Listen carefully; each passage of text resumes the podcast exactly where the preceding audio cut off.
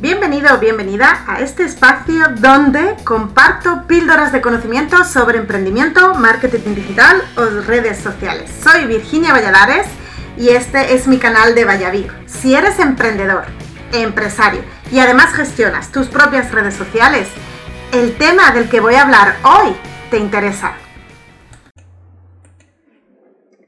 Hoy vengo a hablarte de una herramienta que son los grupos de Facebook. En esta píldora del conocimiento que te traigo hoy para mí es eh, muy, muy interesante. Antes de empezar, eh, me gustaría citarte, mencionarte eh, una, una, una, frase que, que, dijo Mark Zuckerberg no hace mucho tiempo en la que hablaba de los grupos de Facebook y él dice que el futuro de la empresa se encuentra de esta nueva plataforma. Yo tengo la suerte de conocer los grupos de Facebook desde hace varios años, bastantes más, eh, algunos más incluso de los que yo llevo trabajando con las redes sociales porque ya tenía uno. Entonces eh, he podido ver la tremenda evolución que, han tenido, que tienen y que siguen teniendo, porque esto es cada día que entro en alguno de los grupos de Facebook, sobre todo si soy administradora yo, si yo he creado el grupo, me sorprendo. Hoy voy a hablar de eh, los grupos como eh, en la parte de marca personal, ¿vale? De perfil personal. Los grupos en Facebook son una herramienta como digo, que puedes crear o gestionar, puedes pertenecer o participar en uno de ellos. Lo bueno de los grupos es que tienen un tema en particular y son siempre de comunicación bidireccional, o sea, no es solo alguien que pone, pone, pone, sino que los grupos sirven para interactuar. Al principio los grupos eran por y para perfiles personales, solamente.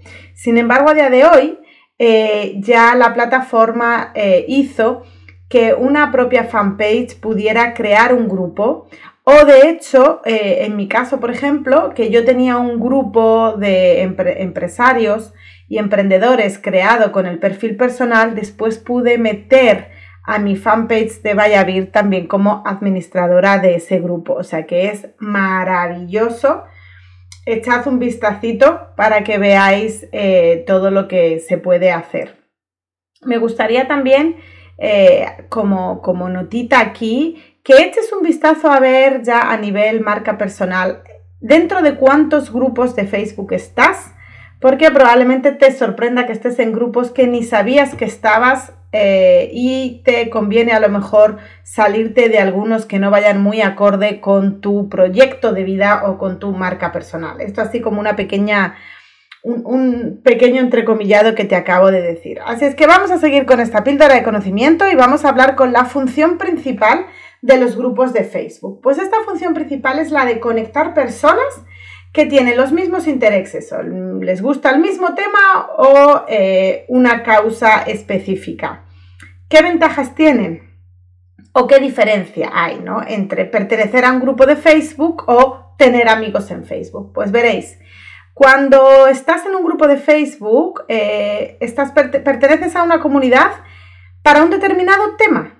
O sea, si estás en un grupo de lectura es porque te gusta la lectura.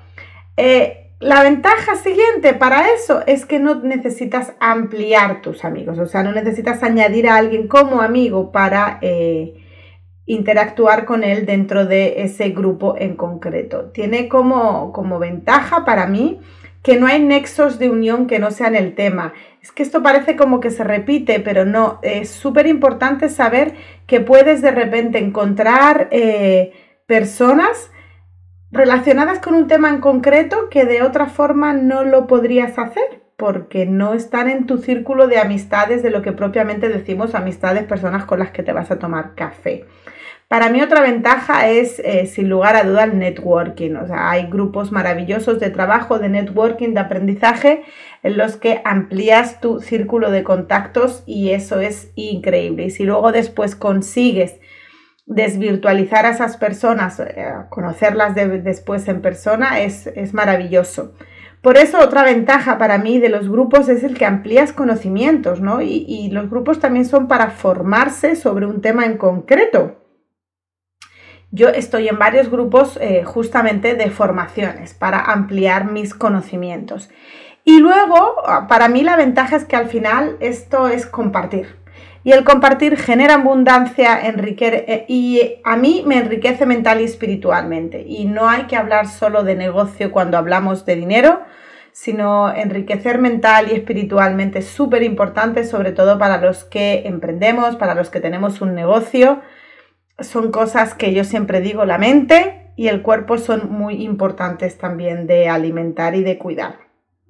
Si hablamos de clasificación de estos grupos de Facebook, eh, se clasifican por temáticas, ¿no? La temática general, la de compraventa, la de videojuegos y la educativa. Lo podéis ver eh, cuando vas a, clasificación. En el caso de que el grupo lo estés creando tú, si perteneces a él, pues puedes ir al buscador y decir de qué temática quieres que Facebook te muestre los grupos que hay. Los grupos también se dividen según la privacidad, ¿no? Eh, cualquier usuario, usuario de Facebook puede pertenecer a un grupo en concreto, pero siempre atendiendo la eh, privacidad. Por ejemplo, hay grupos públicos, ¿no? Que eso quiere decir que cualquiera puede encontrar el grupo desde el buscador, puede ver quién pertenece y quién eh, está publicando, o sea, qué es lo que se ha publicado. Pero luego están los grupos cerrados, que son los que a mí personalmente más me gustan, porque se puede encontrar el grupo desde el buscador, puedes ver quién pertenece al grupo, ¿no? Pues para ver si tenéis gente en común o porque verdaderamente buscas que una determinada persona que lidera un grupo porque quieres estar ahí. Lo que no puedes ver, solo lo puedes ver ya si eres miembro, evidentemente son las publicaciones. Y luego están los grupos secretos, que son los que solo puedes entrar o encontrar previa invitación. O sea, es totalmente secreto.